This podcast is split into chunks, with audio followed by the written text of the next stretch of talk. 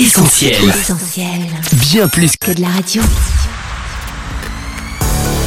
là que je parle. Sophie et Lauriane. Le 11 novembre, c'est le centenaire de l'armistice mettant fin à la Première Guerre mondiale, une guerre dont le bilan fait état de près de 11 millions de morts. Si ces commémorations n'ont pas manqué de susciter des polémiques, 100 ans après, en tel au corps du sens, on en parle avec notre invité du jour. Bienvenue à toi qui nous écoutes, tu es sur Essentiel et c'est là que tu parles. Bruno Fouillet, bonjour. Bonjour. Vous êtes historien et professeur d'histoire-géographie dans un lycée de la région lyonnaise. Vous êtes aussi euh, titulaire d'un DEA sur la presse à Lyon pendant la Première Guerre mondiale et euh, vous avez été membre du conseil scientifique de l'exposition 14-18 Lyon sur tous les fronts présentée à la bibliothèque municipale de Lyon. C'est bien ça? C'est ça. Eh bien, en tout cas, merci beaucoup d'avoir accepté notre invitation dans les studios d'Essentiel Radio. Merci beaucoup. Alors, la Première Guerre mondiale, qu'est-ce que ça évoque de prime abord? On a posé la question dans notre micro-trottoir. On écoute les réponses. La guerre entre, euh, les, entre les Euh, peuples. ben, Verdun, euh, la guerre, quoi, les... beaucoup de morts, euh, voilà. Ça m'évoque rien. boucherie. Euh, aucune tactique militaire, c'est euh, tout ça pour rien. Bruno Fouillet, votre réaction? La réaction, c'est que finalement, on a une image assez stéréotypée aujourd'hui de la Première Guerre mondiale. Pour beaucoup, pour nous qui sommes du début du 21e siècle, effectivement, c'est la boucherie, c'est la guerre inutile. C'est surtout une guerre en fait qui est complètement incompréhensible. Si on réfléchit bien à ce que viennent de nous dire les personnes, c'est l'image qu'on en a vraiment nous aujourd'hui. Et c'est sans doute pas la réalité. La stratégie militaire, il y en a une. Au début du XXe siècle, l'Europe, elle est dans une situation de tension très forte. Donc ça veut dire que on se prépare, on s'active. En France, pour ne prendre que le cas français, on va être en 1913 avec l'élargissement du service militaire de 2 à 3 ans, ce qui veut dire qu'effectivement, on entraîne les jeunes hommes. Il faut avoir en tête également qu'on est dans une idée de tension très forte entre non pas quelques peuples, ou quelques pays. C'est pas une affaire France-Allemagne, c'est une affaire européenne voire mondiale, et c'est ce qui en fait sa particularité également. Mais d'un autre côté, c'est aussi normal de se dire qu'un certain nombre de personnes n'en ont que des visions très éloignées, étant donné que c'est quelque chose qui a 100 ans et qui est totalement incompréhensible pour nous aujourd'hui dans notre manière de fonctionner, puisqu'on a affaire à une guerre nationale, voire nationaliste, limite avec le racisme. On a une guerre qui parle de sacrifice Aujourd'hui, on est extrêmement loin de ces idéaux-là, puisqu'on est dans une idée finalement d'égalité, on est dans une idée individualiste, et euh, l'idée de sacrifice et de guerre, entre guillemets, pour rien, ça nous est effectivement étranger. Et alors, le pourquoi de cette guerre, s'il fallait euh, en définir les raisons? Là encore, très souvent, on a l'idée de deux choses. La première chose, c'est une, une animosité très forte entre la France et l'Allemagne, et puis l'idée de l'archiduc François Ferdinand qui se fait assassiner. Évidemment, ça se résume pas à ces deux choses. Comme je viens de le dire, en fait, en 1910-1914, l'Europe, elle est traversée de haine profonde. Là encore, on n'est pas du tout dans le monde tel qu'on le connaît actuellement avec une Union européenne, même avec toutes ces vicissitudes actuelles. On est vraiment dans une idée d'une Europe où il y a des querelles très anciennes. Bien sûr, la guerre de 1870 entre les Français et les Allemands, prussiens, qui fait que les Français ont cette idée de revanche. Mais il faut bien avoir en tête que dans toute l'Europe centrale, on a ce qu'on appelle les guerres balkaniques. C'est compliqué, mais les pays dans la région autour de la Serbie, autour de la Bulgarie, autour de la Roumanie, entre 1908, 1912, 1913, on combat, on se tue. Il y a également, parce que ça c'est militaire, mais d'autres causes qui vont être des causes avec des concurrences économiques. On est au début du XXe siècle dans une concurrence très forte entre principalement la Grande-Bretagne, qui domine l'économie mondiale à l'époque, et l'Allemagne, qui, elle, vient de rentrer dans l'industrialisation, et qui donc, par un certain nombre de volontés économiques, veut récupérer des marchés, et donc il y a cette concurrence économique forte. Une troisième cause qu'on pourrait peut-être mettre là aussi, on est dans un contexte de colonisation. Quand on est au début du XXe siècle, l'Europe domine le monde. L'Europe domine le monde en termes de territoire, et étant donné que ces territoires amènent des richesses, amènent des marchés potentiels, amènent des soldats possibles, chaque Européen veut sa part du gâteau colonial. Et l'Allemagne, là encore, se situe à l'écart de ce gâteau, qui est principalement partagé entre les Français et les Britanniques. Et puis finalement, bah, le résultat, c'est ce que je disais aussi tout à l'heure, c'est que face à toutes ces tensions, on va avoir des pays qui se préparent, qui se préparent à combattre aussi bien, par exemple, en faisant des services militaires, des conscriptions pour les jeunes hommes dans pratiquement toute l'Europe. Le cas français est particulier, puisqu'on a trois ans de service militaire depuis la loi de 1913, mais c'est la même chose de partout. Ces alliances militaires, on va aussi les construire, c'est-à-dire que pour se préparer à une guerre éventuelle qu'on imagine pouvoir arriver, les pays vont s'allier On a bien sûr en tête, euh, quand on a nos souvenirs de cours de collège ou de troisième ou de lycée en première, euh, ces histoires de triple alliance ou de Mhm. triple entente. La triple alliance, en gros, c'est les Allemands, l'Autriche-Hongrie et les Italiens qui décident de former une alliance défensive contre, de l'autre côté, la triple entente avec les Français, les Britanniques et les Russes. Et finalement, tous ces éléments-là qui ont pour but de protéger la paix vont être un des éléments déclencheurs. Et donc, on en arrive finalement à cet élément déclencheur, à cet assassinat du 28 juin 1918. Une piqûre de rappel historique qui, je pense, ne fera pas de mal à nos auditeurs. sûr. Alors, on parle de grande guerre. Pourquoi cette expression? D'où vient-elle? La Grande Guerre, en fait, elle a été appelée très rapidement comme ça. C'est-à-dire qu'en fait, on s'est rendu compte, quand je dis on, c'est les populations, les contemporains, qu'on avait affaire à une guerre d'un genre totalement nouveau. Assez rapidement, on l'a appelée tout d'abord euh, la guerre, puis la Grande Guerre, parce que par le nombre de personnes mobilisées, plusieurs dizaines de millions, par le nombre de pays impactés, pratiquement toute l'Europe est concernée, par le nombre d'endroits où on se bat, ça va être cette fameuse Grande Guerre. Et c'est aussi la Grande Guerre parce que dans l'esprit de beaucoup des combattants, N'oublions pas que la majorité des combattants sont des gens qui sont des civils, ce ne sont pas des armées professionnelles qui combattent. Pour beaucoup, comme par exemple en Angleterre, ce sont des engagés volontaires au début de la guerre. Ça veut dire que pour ces gens-là, ils combattent pour souvent pour se dire, en faisant cette guerre-là, on fait la dernière guerre. Cette grande guerre, c'est donc la dernière guerre de la civilisation. C'est celle grâce à laquelle, finalement, on va vivre en paix de manière définitive.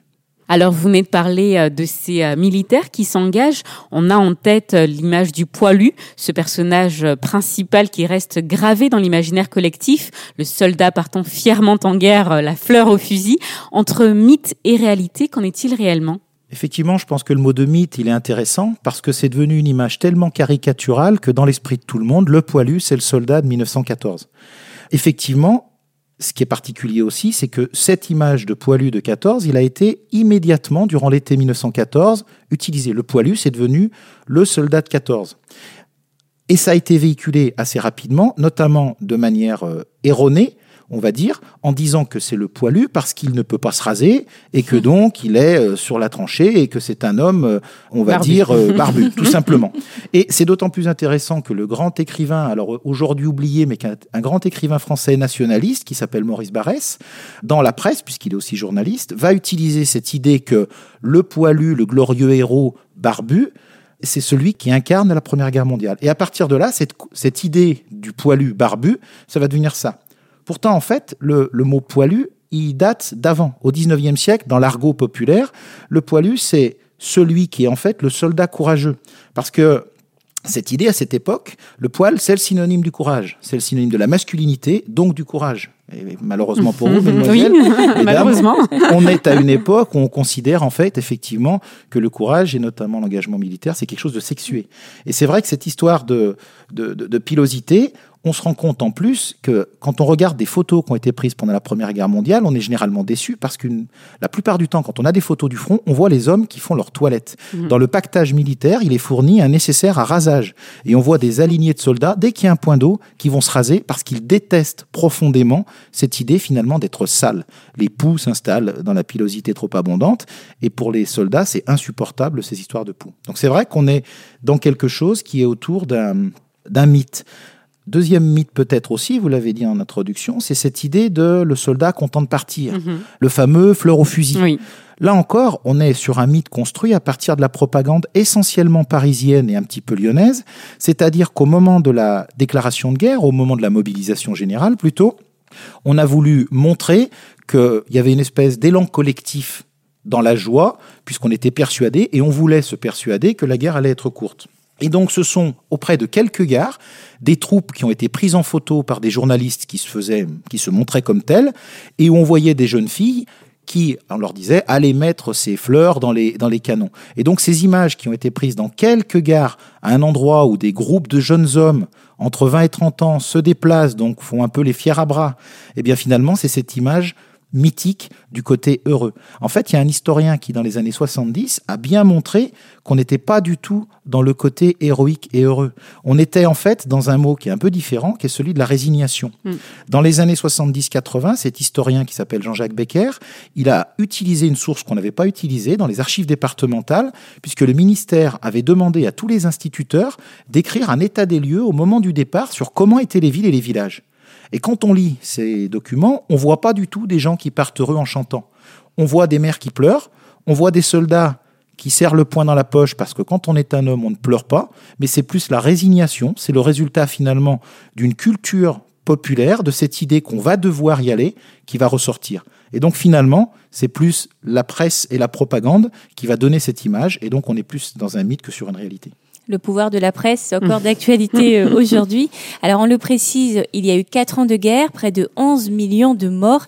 Quel est finalement le processus qui va conduire à la fin de la guerre? Comment on en sort? L'armistice, évidemment, tout le monde dans notre esprit aujourd'hui, c'est la signature à 5h20, le 11 novembre 1918, à Rotonde, donc dans le fameux wagon, après 1562 jours de guerre. Je précise ça parce que ça nous permet de relativiser et de comprendre. 1560 jours de guerre, c'est énorme, 1562 jours, pardon. Mais là encore, c'est une vision qui est très centrée sur la France, si on prend le cas du 11 novembre. Puisqu'en fait, cet armistice du 11 novembre, c'est le dernier d'une liste qui clôt l'ensemble du conflit. Donc sans vous abreuver de tout un tas de dates, il y a quand même en tête que depuis le 3 mars 1918, il y a déjà la paix entre l'Allemagne et la Russie bolchevique. Le 7 mai 1918, il y a une paix qui a été signée avec la Roumanie, qui était dans le camp de l'entente, qui a perdu et qui accepte sa défaite avec les puissances centrales. Donc on avait à ce moment-là l'idée que la euh, paix, elle reviendrait par une victoire des puissances centrales. Puis, avec l'arrivée des Américains, puis avec l'échec de l'offensive allemande du printemps 1918, cette fois-ci ce sont les gens de l'entente qui vont regagner du terrain, et on va assister entre le 29 septembre et le 11 novembre à des armistices entre les Bulgares et les Alliés, les Turcs et les Alliés, les Austro-Hongrois et les Alliés, et enfin, le 11 novembre 1918, la conclusion entre les deux pays qui symbolisent et qui représentent les deux puissances principales, mais qui ne sont que deux pays sur un ensemble, donc la France et l'Allemagne. Donc, finalement, cette fin de guerre, c'est quelque chose qui a duré un certain temps. Peut-être qu'on peut préciser aussi que l'armistice, ce n'est pas la paix. Là encore, dans l'esprit aujourd'hui, le 11 novembre, c'est le jour où la guerre s'est arrêtée. Oui, les combats, c'est ce qu'on appelle un cessez-le-feu militairement. Mais ça ne veut pas dire pour autant que les gens sont rentrés dans leur foyer, ça ne veut pas dire pour autant qu'il n'y a plus de mort. Il faut bien avoir en tête que ce n'est que l'ouverture de négociations de paix. Le 11 novembre 1918, on signe un armistice, mais on va, à partir du 18 janvier 1918, 1919, excusez-moi, faire venir des négociateurs de tous les pays, vainqueurs et vaincus, et commencer par une conférence de la paix à Paris. Et c'est cette conférence le 18 janvier 1919 et qui va se terminer seulement le 28 juin 1919 par la signature de ce qu'on appelle le traité de Versailles. Donc en fait, l'armistice, c'est la cessation des combats, le traité de paix, c'est la fin de la guerre. Et ce traité de paix n'est qu'un des nombreux traités de paix, là encore, N'ayons pas en tête que le conflit 14-18 est une guerre franco-allemande, c'est une guerre mondiale. Eh bien, il y a eu là encore des traités de paix entre les autres perdants, les Autrichiens, les Bulgares, les Hongrois, les Turcs, entre le 10 septembre 19 et le 10 août 20. Eux aussi, ils signent euh, euh, ces différentes paix. Et alors, pourquoi on a mis autant de temps euh, à faire la paix, à acter cette paix? Est-ce qu'on peut parler d'une difficile sortie du conflit? Elle est d'autant plus difficile que c'est pas parce qu'on a signé la paix que là encore la tranquillité est revenue. Euh, là encore, il faut bien avoir en tête que les traités de paix, quand ils vont être signés, ils vont enclencher, entraîner une immense vague de révolution dans toute l'Europe. Là encore, on est français, dans notre esprit, c'est la fin, les soldats vont revenir, etc. Mais si on est allemand, si on est tchèque, si on est autrichien, si on est russe, les années 1919, 1920 jusqu'à 22 sont des années de massacre, sont des années de guerre civile, sont des années d'opposition très forte, des oppositions et des révolutions communistes, par exemple, le modèle soviétique va être pris comme modèle justement par les Allemands. On pense justement aux révolutions euh, communistes de 1918, ce qu'on appelle les spartakistes euh, en Allemagne, mais également en Autriche, mais également en Hongrie, où les communistes vont tenter des coups de force pour prendre le pouvoir. Mais en contrepartie, ces nouveaux pays qui apparaissent, ces nouveaux peuples, certains ne sont sont violemment opposés aux communistes et vont être lancés par ce qu'on appelle les mouvements nationalistes, avec cette idée justement d'accouchement difficile à partir des, idées du président euh, Wilson, qui était le président des États-Unis, qui en 1917, quand les États-Unis sont rentrés dans la guerre, a conditionné son entrée dans la guerre au fait qu'on devrait trouver des solutions pour que chaque peuple puisse avoir un État. Mais cette idée d'État-nation, qui est une idée euh, fondamentalement intéressante, avec une vision humaniste, sauf qu'en Europe, on a des populations extrêmement mêlées, ça a créé parfois plus de problèmes que ça n'en a amené. Donc cette idée d'État-nation porté par les nationalismes en Tchécoslovaquie, donc Tchéquie et Slovaquie, en Hongrie, en Italie, ça va déclencher là aussi des vagues avec des affrontements avec d'un côté les communistes, de l'autre côté ceux qui vont être les nationalistes, pour arriver vers la naissance de nouveaux pays qui vont naître finalement sur des cendres d'une guerre et de révolution.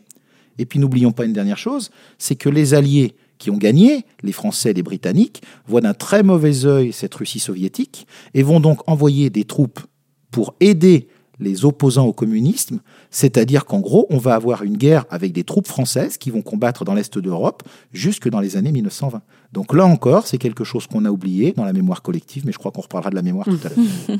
tout à fait. Alors on a parlé de la date du 11 novembre 1918, qui symbolise pour beaucoup un jour férié en France. Alors malheureusement pour certains, ça tombe un dimanche cette année, mais euh, beaucoup plus sérieusement, c'est l'occasion de commémoration nationale. Alors est-ce que ces commémorations ont encore un sens aux yeux des Français? On a posé la question, on écoute les réponses. Bah non, je pense pas parce qu'on a évolué, le, monde a évolué, tout le monde a changé, on a changé de mentalité, donc euh, non. Pour moi, il n'y a, aucun sens. Quoi. Bien sûr, hein, il faut bien se souvenir qu'il y en a qui se sont battus pour la France, hein, euh, notamment euh, nos grands-parents.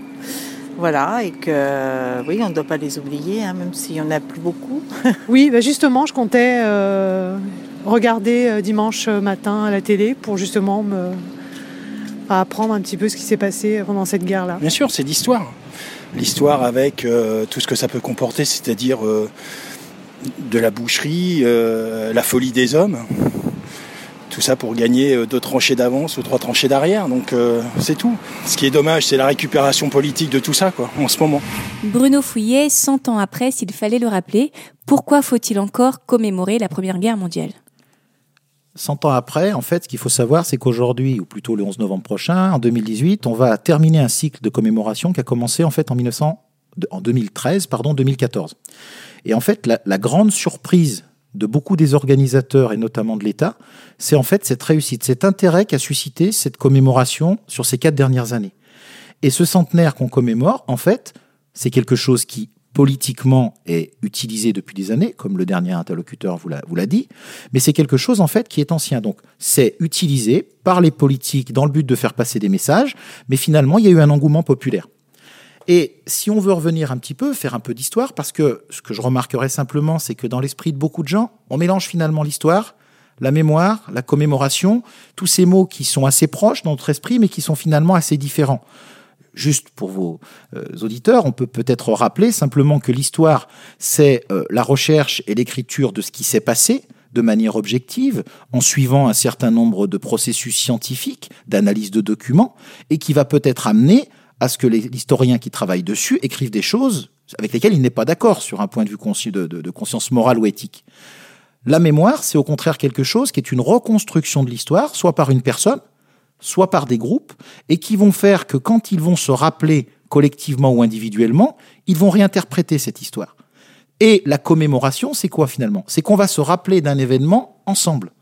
Et on va se rappeler d'un événement ensemble à partir des outils des historiens, mais aussi à partir des interprétations que les gens en ont depuis un certain temps. Donc finalement, c'est ça aussi qu'il faut peut-être éclairer.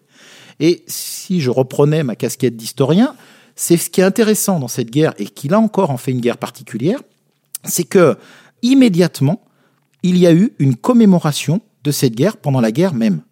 C'est-à-dire qu'en fait, les pertes ont été tellement énormes immédiatement. Bien sûr, on parle des tranchées. Bien sûr, on parle de cette guerre de position qui a tué avec l'image de Verdun et avec l'image, bien sûr, des guerres où les gens ne bougent pas. Mais la période qui a le plus tué dans cette guerre, c'est les périodes d'août et de septembre 1914. Le moment où les deux armées se sont affrontées avec un armement ultra moderne, sans quasiment aucune protection pour ces hommes. Pour vous donner rien qu'une idée, le 22 août 1914, sur une journée, l'armée française perd 27 000 soldats en une journée. Hmm. Donc là encore, ça veut dire que dans l'imaginaire collectif, on n'a pas ce chiffre qui sort. Il y a de la propagande qui va passer. Mais quand vous êtes dans une ville ou un village et que vous commencez à avoir au mois d'août un mort, deux morts, trois morts, vous comprenez finalement que cette guerre, elle va énormément tuer. Et vous comprenez, ou plutôt vous ne comprenez pas ce qui se passe. Ça veut dire qu'à un moment donné, il a fallu inventer une manière de justifier toutes ces pertes. Comment on va faire pour justifier toutes ces pertes? Ce qu'il faut avoir en tête là aussi, et je prendrai un exemple lyonnais, dès le mois d'août-septembre 1914, à Lyon, pour montrer aux gens que la guerre finalement elle est dure mais qu'on l'a fait pour une bonne raison, on expose sur la place Bellecour et à la préfecture des armes prises à l'ennemi. Vous avez des canons allemands pris sur les champs de bataille tout de suite en août et qui vont être dans toutes les villes réparties, y compris Lyon. On a des photos très impressionnantes de ces canons. On veut montrer en fait par exemple ici que la puissance des armes allemandes finalement nécessite qu'on soit totalement investi et qu'on fasse la guerre. Et ça explique pourquoi il y a autant de pertes alors qu'on ne s'attendait pas finalement à tout ça. On peut avoir en tête aussi un autre exemple. Dans un très grand nombre d'usines, on expose des objets qui sont aussi au front. C'est-à-dire que les gens qui vont travailler le matin en arrivant, ils voient ces objets et ils se disent qu'ils sont investis eux aussi d'une mission. Donc en exposant ces éléments, ces espèces de musées mémoriaux de l'instant, ça permet de débuter finalement quelque chose de commémoratif. On se rappelle ensemble de cette violence, ça permet de la supporter. C'est peut-être ça finalement l'idée.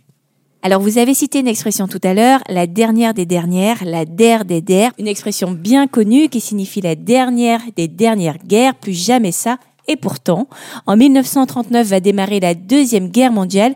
Comment peut-on expliquer une si courte période de paix finalement? Il y a des historiens en fait qui ne parlent pas de deux guerres mondiales, 1914, 1918 et 1939, 1945, mais qui parlent de guerre civile européenne. En fait, pour eux, cette longue période du début du XXe siècle, c'est un long temps où l'Europe se modifie complètement. C'est ce que je disais tout à l'heure quand en fait à l'issue du 11 novembre la, guerre ne s'est pas installée, la paix ne s'est pas installée partout. Je vous ai parlé ensuite du développement euh, de l'URSS communiste, mais on peut penser aussi au fascisme italien, on peut penser au nazisme allemand, on peut penser à des régimes autoritaires d'Europe centrale, on peut penser à tout un tas d'événements qui nous montrent bien cela. Il y a un autre phénomène également, par contre, qu'il ne faudrait pas surinterpréter. Très souvent, on a enseigné que finalement, on a eu la Seconde Guerre mondiale parce qu'on avait raté la paix de Versailles en 1919. Là encore, c'est un petit peu simpliste. Quand on est en 1919, qu'on a gagné la guerre après d'immenses souffrances, des hommes politiques ont réussi à imposer notamment de faire que l'Allemagne serait considérée comme la seule responsable. Donc ça, effectivement, ça a créé en Allemagne, de la part de la population, un sentiment profond euh, de désespoir et surtout l'idée que finalement on ne méritait pas ça. N'oublions pas une chose, jamais le territoire allemand n'a été occupé pendant quatre ans. Et soudainement, on va dire aux Allemands, en fait, vous avez perdu, et en plus, c'est vous qui êtes responsable de tout. Donc ça, on peut le comprendre, effectivement, que chez les Allemands, ça crée quelque chose. Mais quel est le système politique qui va finalement être choisi? Parce qu'on aurait pu imaginer, voilà, les Allemands vont exploser en révolution, les spartakistes, nationalistes. C'est une république qui en sort victorieuse.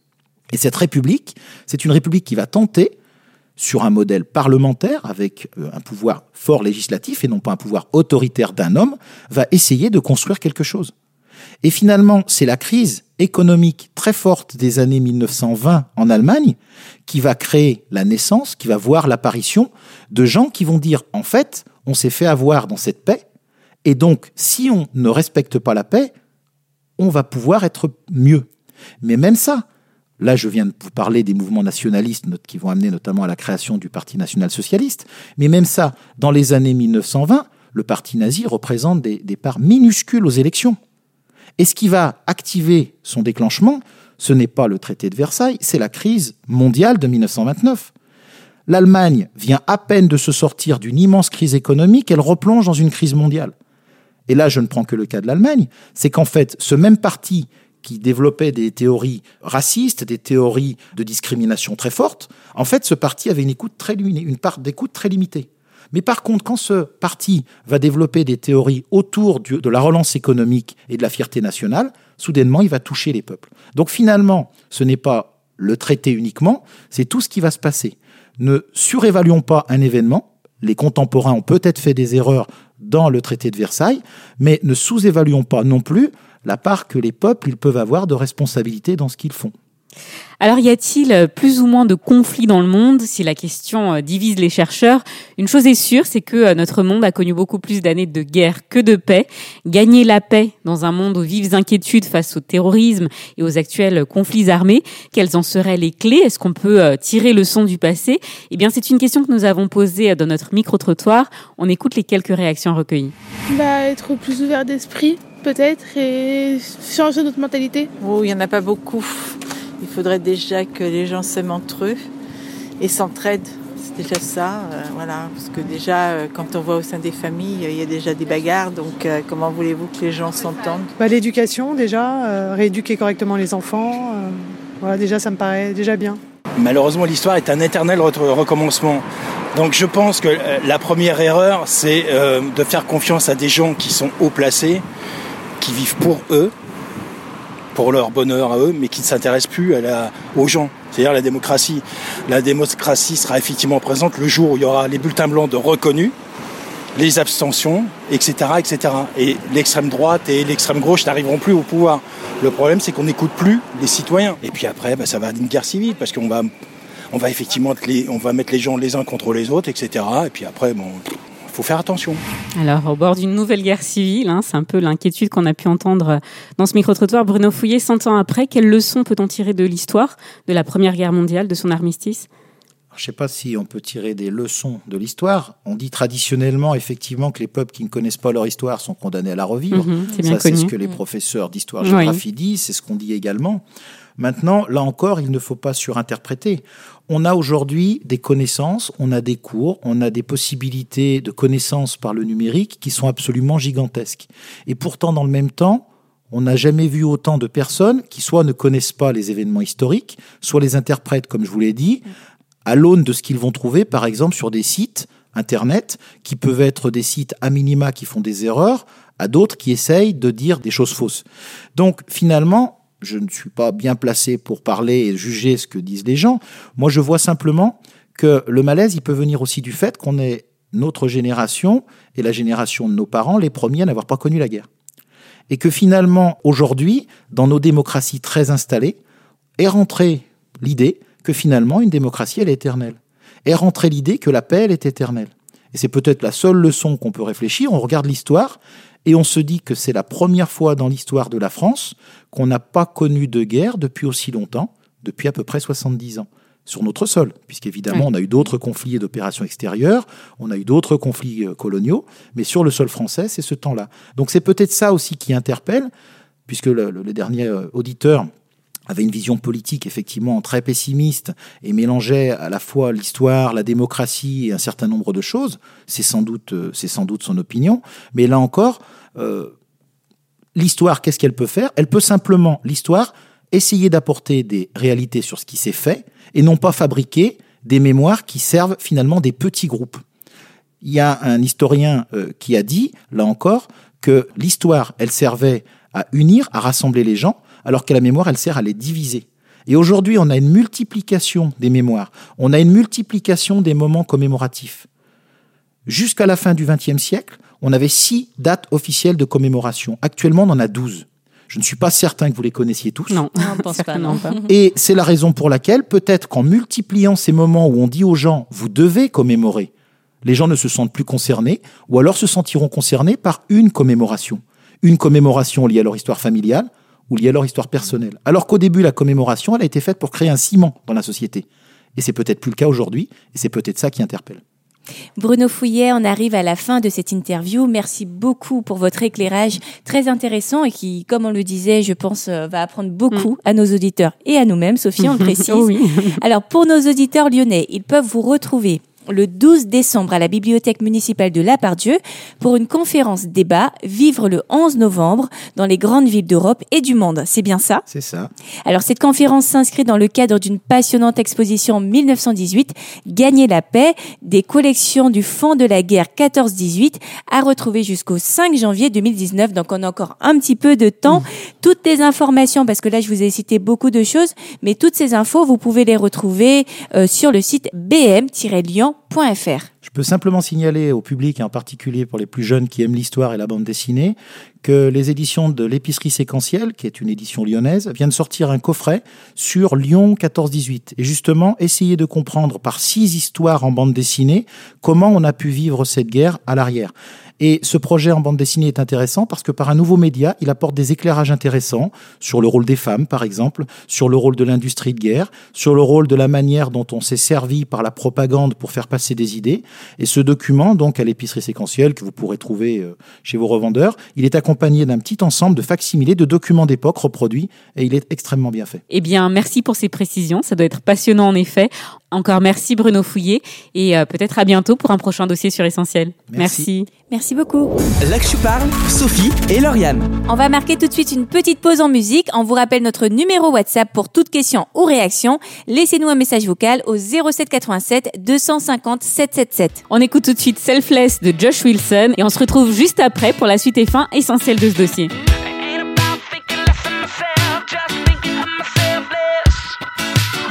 They say humility doesn't come easily, and I find that to be true.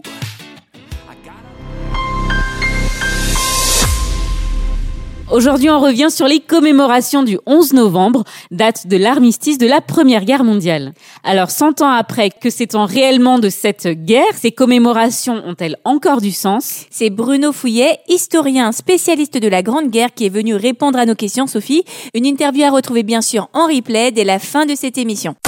Je parle, Sophie et Lauriane. Alors, 100 ans après, on a commémoré la paix, malheureusement sous fond de polémique, hein, Lauriane, comme pour rappeler la difficile sortie du conflit, car on l'aura compris, la date du 11 novembre aujourd'hui, euh, très symbolique, est loin d'être réellement celle de la paix. C'est exactement ça, Sophie. Celle-ci sera actée un an plus tard, mais la crise économique et puis bien d'autres conjonctures auront finalement raison de cette paix, et celle qui devait finalement être la der des der laissera place quelques années plus tard à la Deuxième Guerre mondiale. S'il faut peut-être retenir quelque chose de tout ça, Lauriane, c'est euh, que la paix n'est certainement pas euh, quelque chose d'acquis. Elle s'entretient, elle se préserve. Aussi, alors que depuis euh, 70 ans, la France n'a peut-être pas connu de guerre sur son territoire, notre génération doit rester vigilante et maintenir cette paix. Une paix toutefois relative au vu des conflits euh, dans lesquels la France est engagée, au vu également de la menace terroriste qui plane toujours, et puis finalement une paix relative au vu des nombreux antidépresseurs que consomment les Français. Car si on parle de paix, est-ce que celle-ci ne doit pas être d'abord intérieure? Une question importante, en effet, Lauriane. hein, on est dans une société euh, qui n'a jamais été autant ouverte aux philosophies orientales, censées euh, procurer la paix. On n'a jamais eu autant euh, non plus de coach en bien-être. Et pourtant, cette paix, celle du cœur, celle de l'âme, semble comme nous échapper, nous filer entre les doigts. Alors on souhaite la paix dans le monde, on prie pour la paix dans le monde, mais ne faut-il pas commencer par être en paix avec ce voisin justement qui nous énerve avec sa musique trop forte, quand ce n'est pas ce collègue avec qui on est tout le temps en compétition, ou encore avec ce père à qui on ne parle plus La paix entre nous, mais la paix aussi avec soi-même, souvent acculé par la culpabilité, par le poids de nos fautes, de nos manquements. Alors comment parvenir à cette réconciliation, à cet armistice avec autrui? Comment trouver euh, la paix dans cette guerre intérieure, dans ce combat qui se livre en nous? Il y a quelques 2000 ans de cela, un certain Jésus dira « Je vous laisse la paix, je vous donne ma paix ». Jésus, oui, car s'il est venu sur la terre, c'est pour gagner cette paix sur notre âme. Pourtant, sa venue, Dérouter plus d'un. Effectivement, Lauriane, ses contemporains attendaient qu'il soit ce chef militaire qui les délivrera enfin du joug romain. Mais euh, c'est un autre joug que Jésus était venu combattre, celui qui tient notre âme en esclavage. Il était venu révolutionner tout un mode de pensée. Aime ton prochain, plus encore aime ton ennemi, regarde l'intérêt d'autrui comme le tien. C'était bien là son message. C'est en s'écartant du message initial de Jésus qu'on n'a pas su préserver, euh, maintenir la paix qu'il était venu donner. Je vous donne ma paix, je ne vous donne pas comme le monde donne. Pas comme le monde, car encore aujourd'hui, Jésus nous donne cette paix gratuitement, sans distinction et sans dépendre des circonstances. Mais si Jésus la donne, faut-il encore la recevoir, l'accepter en faisant enfin la paix avec Dieu, contre qui nous sommes souvent partis en croisade? Ainsi, comme le dit la Bible, la paix de Dieu qui surpasse toute intelligence gardera nos cœurs et nos pensées en Jésus-Christ. Là que je parle, Sophie et Lauriane. Il est temps pour nous de rendre l'antenne, mais ne manquez pas de retrouver cette émission et plein d'autres en replay sur essentielradio.com. Retrouvez-nous également sur les réseaux sociaux, Facebook, Twitter, Instagram. Et pour toute question ou réaction, laissez-nous un message vocal sur notre numéro WhatsApp. On vous le rappelle, c'est le 07 87 250 777. Comme cette auditrice qu'on écoute d'ailleurs tout de suite. Nous, on vous souhaite une bonne écoute sur Essentiel et on vous dit à la semaine prochaine pour un nouveau dossier. Salut Salut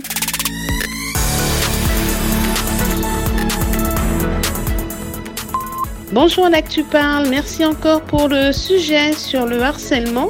Euh, c'est vrai que l'invité Hugo euh, Martinez a vraiment été euh, très, précis dans ce qu'il a expliqué, parce que grâce à lui, on peut avoir des clés pour détecter les, cas de d'harcèlement et surtout, ben, quelles solutions apporter à nos enfants qui pourraient en être victimes.